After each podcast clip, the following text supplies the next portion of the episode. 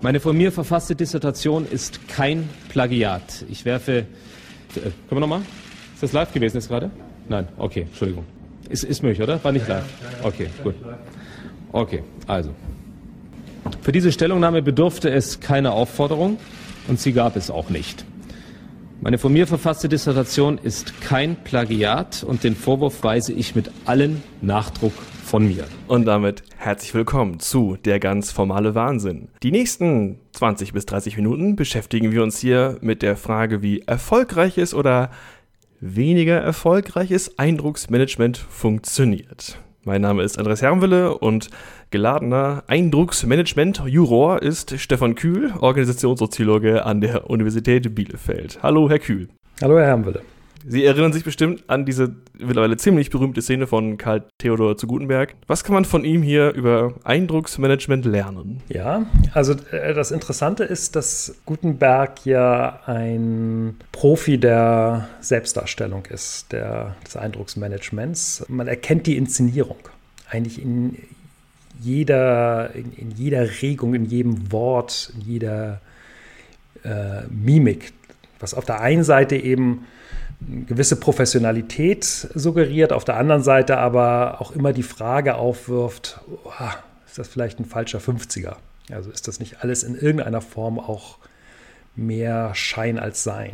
Und diese kleine Szene aus dem Plagiatsdiskurs, äh, den er ja selbst initiiert hat mit seiner ähm, in sehr weiten Teilen abgeschriebenen Arbeit, ist, dass man merkt, ähm, dass es zu diesen Inszenierungen auch immer eine Hinterbühne gibt. Also dieses Wiederansetzen zu fragen, ah, darf ich nochmal? Und dann merkt man, wie er sein, sein Eindrucksmanagement noch versucht weiter zu perfektionieren, zeigt ihm die Hinterbühne, die häufig hinter diesen sehr eindrucksvollen Inszenierungen steckt.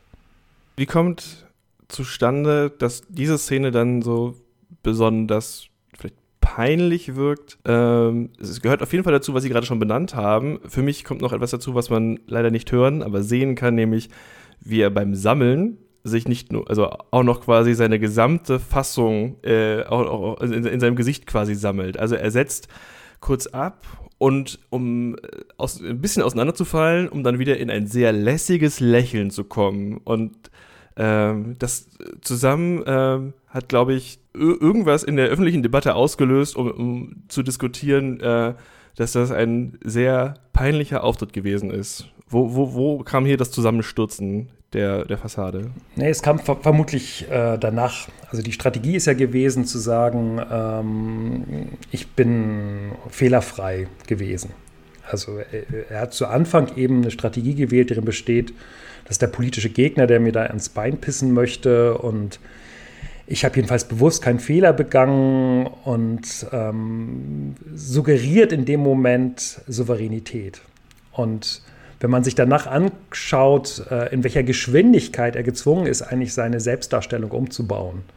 Also in die Strategie zu sagen, naja, okay, ich habe schon einen Fehler gemacht, aber ich bin ja Politiker und kein Wissenschaftler und dann die Erklärung dafür.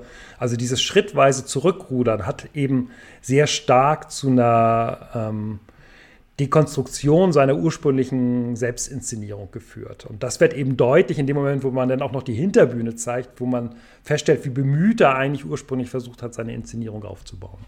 In Organisationen steht man meistens nicht vor einem Haufen JournalistInnen, mit denen man das Eindrucksmanagement direkt verhandeln kann. Ähm, wie verändern sich die Bedingungen, wenn es um Darstellung vor KollegInnen und Vorgesetzten geht? Was man hier erstmal sehen muss, ist, dass ähm, ein Großteil des Agierens in Organisationen keine bewussten Inszenierungen sind. Also das ist Selbstdarstellung ohne Inszenierung.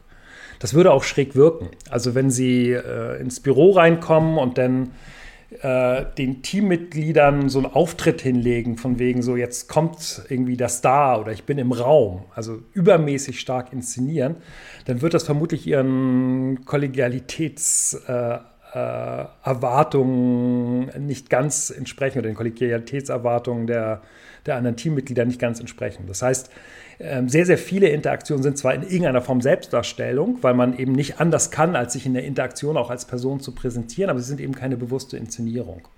Und dann merkt man aber, dass es in Organisationen besondere Situationen gibt, wo es auf solche Inszenierungen ankommt. Also zum Beispiel, wenn man gegenüber dem Vorstand präsentiert Oder wenn ähm, es eine besonders konfliktreiche Situation gibt, die in irgendeiner Form formal äh, geklärt wird, dann machen sich die Menschen eben sehr, sehr genauen Gedanken darüber, ähm, wie will ich eigentlich jetzt meine Selbstdarstellung in dieser Situation machen. Das führt dann dazu, dass man es auf der Hinterbühne vorbereitet, dass man verschiedene Inszenierungsformen erprobt und dann eben mit so einer dramatisierten Selbstdarstellung in die Interaktion reingeht. Aber das ist eben nicht die Regel, sondern das sind halt besondere Situationen in Organisationen, die es sich aber lohnt, näher anzugucken. Diese Alltagssituationen, die passieren eigentlich selbstverständlich und sie passieren automatisch, weil man, wenn man einen Raum mit anderen Leuten betritt, immer sich auch selbst darstellt. Wenn man dazu Erwin Gochmann ernst nimmt, ist aber auch das viel Arbeit. Wie passt das zusammen, damit dass Sie gesagt haben, es ist eigentlich selbstverständlich? Ist es selbstverständlich viel Arbeit? Ja, ähm, beides ist viel Arbeit. Also sowohl die, ähm, die das, das, alltägliche Eindrucksmanagement, ähm, was eben gerade als Management auch nicht erkennbar sein darf. Also die, die Frage, wie komme ich in so Alltagsinteraktionen eigentlich zurecht, das ist eigentlich eine Stresssituation, die man vielleicht nicht mehr unmittelbar bemerkt, aber die schon, schon ähm, so im Unterbewussten immer mitschwingt. Also auch diese Darstellungsarbeit ist, ist Arbeit, klar aber sie wird nochmal gesteigert in dem Moment, wo man eben eine, ähm, Irving Goffman, also der, der, bekannteste Interaktionssoziologe, den wir weltweit äh, haben, der nennt das eben äh, die Dramatisierung ähm, der, der Darstellung, also die, die Hervorhebung äh, von besonderen Rollenmerkmalen, die eben nochmal eine, eine ganz andere Form von Stress, auch eine ganz andere Form von Arbeit beinhaltet. Was ist jetzt die Eigenschaft dazu, dass es dramatisiert ist. Geht es nur darum, dass äh, derjenige, der inszeniert, weiß, dass es inszeniert ist, oder gehört zur Dramatisierung auch, dass sich das Publikum dessen bewusst ist, dass es gerade quasi ein Drama sieht? Ja, also ähm, ich glaube, beide sind sich bewusst und beide tun aber so, als wenn sie ähm, das als eine normale Interaktion laufen lassen. Also die Authentizität ist äh, dabei wichtig bei aller Dramatisierung, obwohl beide Seiten wissen, welches Spiel da gerade gespielt wird. Also wenn Sie den Gutenberg anschauen in der Plagiatsaffäre, dann kann man das eben sehr deutlich erkennen. Natürlich weiß der, dass er in dem Moment eine relativ karriererelevante Inszenierung hinlegt. Und auf der anderen Seite wissen es die anderen auch. Aber das Spiel sieht also anders als beim Theater eben ist vor, dass die Leute so tun, als wenn äh, es sich um eine authentische Darstellung aus sich selbst heraus handelt und der Inszenierungscharakter wird dann eben ähm, verschleiert ähm, und eben auch nicht angesprochen, wenn gesagt wird, naja, aber Herr Gutenberg, jetzt haben Sie aber ja schon dadurch, dass Sie nochmal neu ansetzen müssen, gezeigt, dass Sie da gerade Probleme in Ihrer Selbstdarstellung haben. Das verbietet dann in dem Moment der Takt der Journalisten, nicht darauf hinzuweisen, dass es sich um eine Inszenierung handelt, weil man eben, also weil beide Seiten daran arbeiten, sowas wie eine authentische, das ist ein Widerspruch, eine authentische Inszenierung hinzulegen. In dem Moment ist die ja ganz eindeutig schon dadurch gebrochen worden, dass, ähm, also irgendwer hat gesagt, es ist nicht live, entweder war es doch trotzdem live oder sie haben gesagt, ja, es ist zwar nicht live, aber wir senden es einfach trotzdem. ja, das ist, das ist ja also ähm, im, im Journalismus eigentlich ein No-Go. Also die ganze Hinterbühne darf eigentlich nicht mitgesendet werden. Also Sie können vorstellen, was äh, mit der Legitimation von irgendwelchen Wirtschaftsführern, äh, Politikern oder obersten Richtern passieren würde, wenn die Journalisten die ganzen Ansätze und Reinszenierungsversuche und die ganzen Hinterbühnenvorbereitungen der Inszenierung mitschicken würden. Das hätte enorme Legitimationsprobleme. Und das funktioniert eben nur dadurch, dass es eigentlich sowas wie ein stillschweigendes Einvernehmen darüber gibt, dass sowas nicht gesendet werden darf.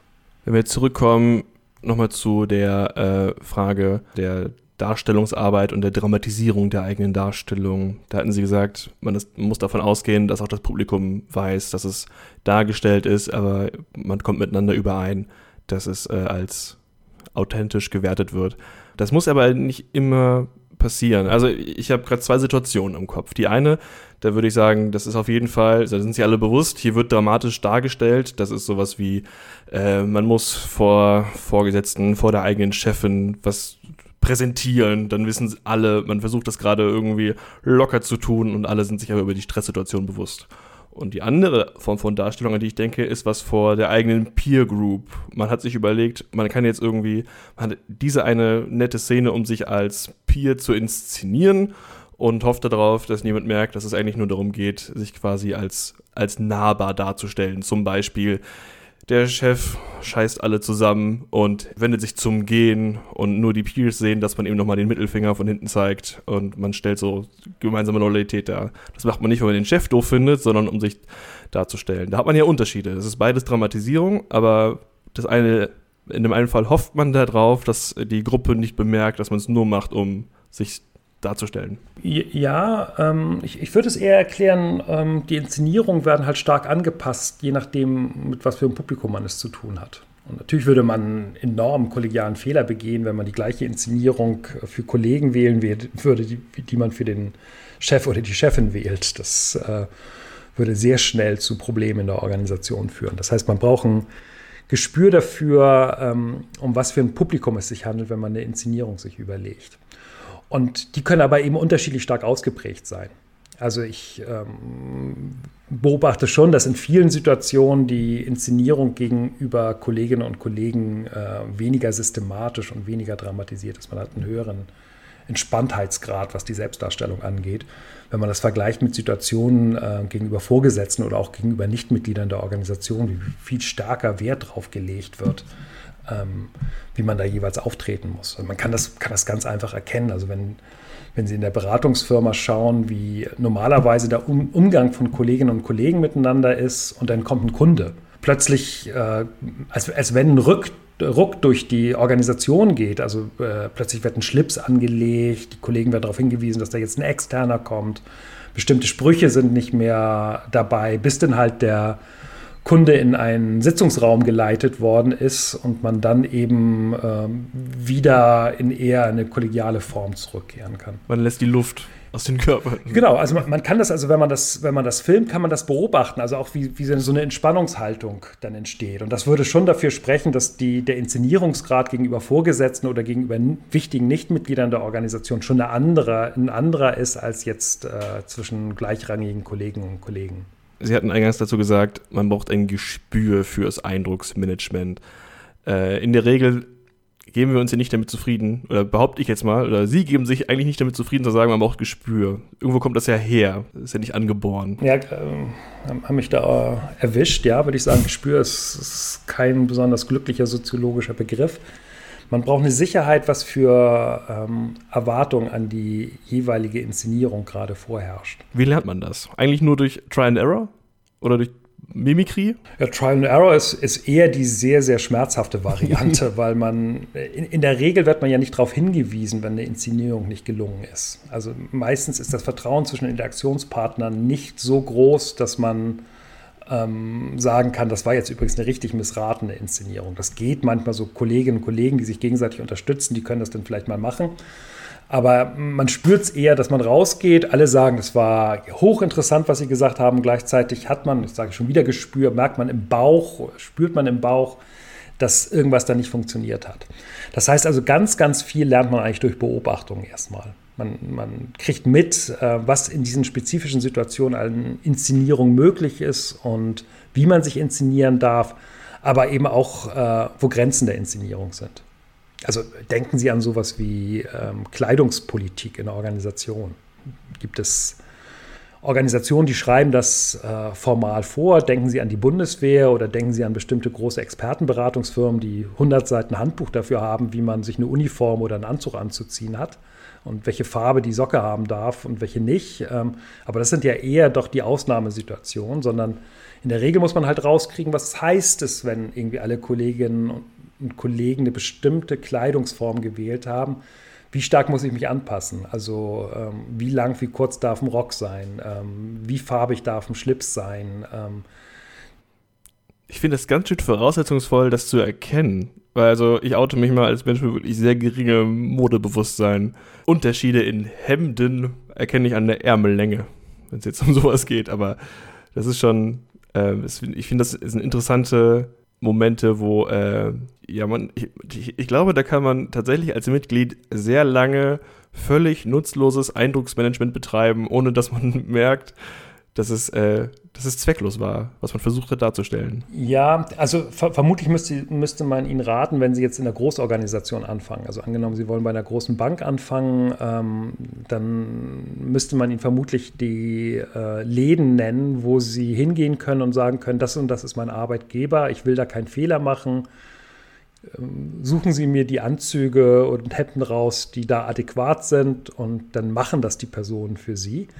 Ähm, und dann kann man irgendwann anfangen, da etwas äh, entspannter zu werden. Aber ich kann das, ich habe da äh, sehr, sehr viel Sympathie für das, was Sie sagen, ähm, weil ich eben auch äh, geprägt worden bin durch äh, eine Haltung, die sagt, es kommt halt auf die Inhalte drauf an und nicht die Art und Weise, wie sich Personen präsentieren und mir das immer schon suspekt gewesen ist. Also wo, wo ich gedacht habe, wenn man so viel Aufmerksamkeit auf Inszenierung legt, kann es ja eigentlich auch nur auf Kosten der ähm, der Inhalte gehen. Ähm, aber damit würde man vermutlich soziologisch unsensibel sein.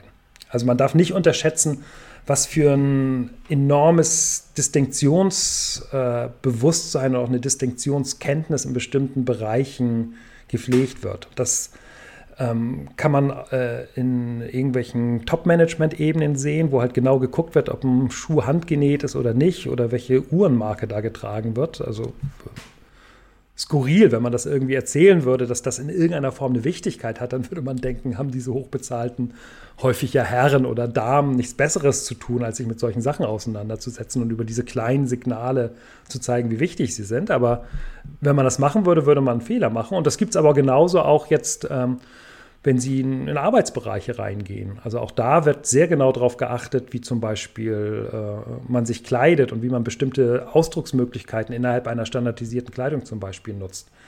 Das heißt also, ähm, man kann das machen. Das ist natürlich auch eine Form der Selbstinszenierung, wenn man sagt, mir sind Kleidungssachen eigentlich egal. Aber man muss sich das halt sehr genau überlegen.